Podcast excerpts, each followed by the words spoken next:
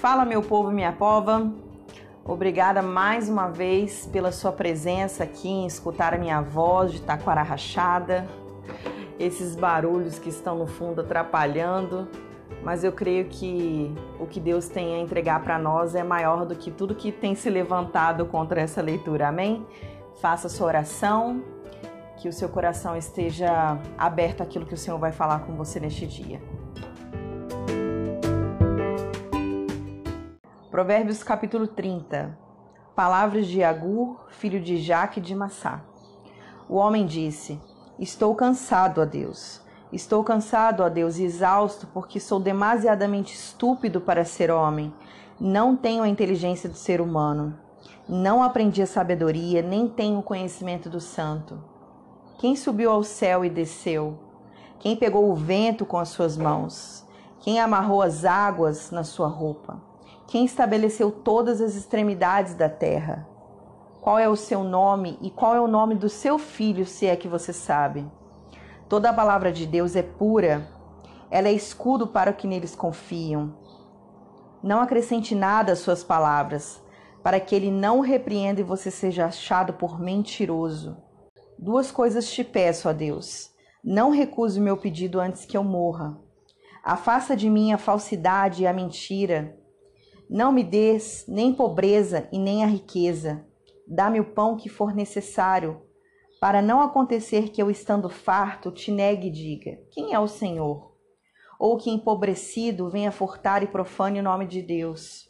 Não calunie o servo diante do seu Senhor, para que você não seja amaldiçoado por aquele servo e seja visto como culpado. Há pessoas que amaldiçoam o próprio pai e que não bendizem a própria mãe. Há pessoas que são puras aos seus próprios olhos e que jamais foram lavadas da sua sujeira. Há pessoas cujos olhos são arrogantes e que olham para os outros com desdém.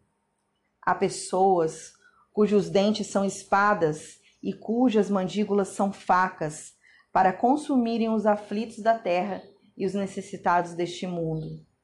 A sanguessuga tem duas filhas que se chama dá e dá. Há três coisas que nunca se fartam. Na verdade, há quatro que nunca dizem basta. Elas são o mundo dos mortos, o ventre estéril, a terra que não se farta de água e o fogo que nunca diz basta. Os olhos de quem zomba do pai ou de quem nega obediência à sua mãe, corvos do vale os arrancarão e pelos filhotes das águias serão comidos. Há três coisas que são maravilhosas demais para mim. Na verdade, há quatro que eu não entendo: o caminho da águia no céu, o caminho da cobra na rocha, o caminho do navio no meio do mar e o caminho do homem com uma moça. Tal é o caminho da mulher adúltera. Come, limpa a boca e depois diz: Não fiz nada de errado. Três coisas fazem a terra tremer. Na verdade, são quatro que ela não pode suportar: o escravo que se torna rei, o insensato que anda farto de pão, a mulher desprezada que se casa e a escrava que se torna herdeira da sua senhora. Há quatro coisas bem pequenas na terra, mas que são mais sábias do que os sábios: as formigas, povo sem força, mas que no verão prepara sua comida. Os organazes, povo que não é poderoso, mas que faz a sua casa nas rochas. Os gafanhotos que não têm rei, mas que marcham todos em bandos. A lagartixa que se pode apanhar com as mãos, mas que se encontra até nos palácios dos reis.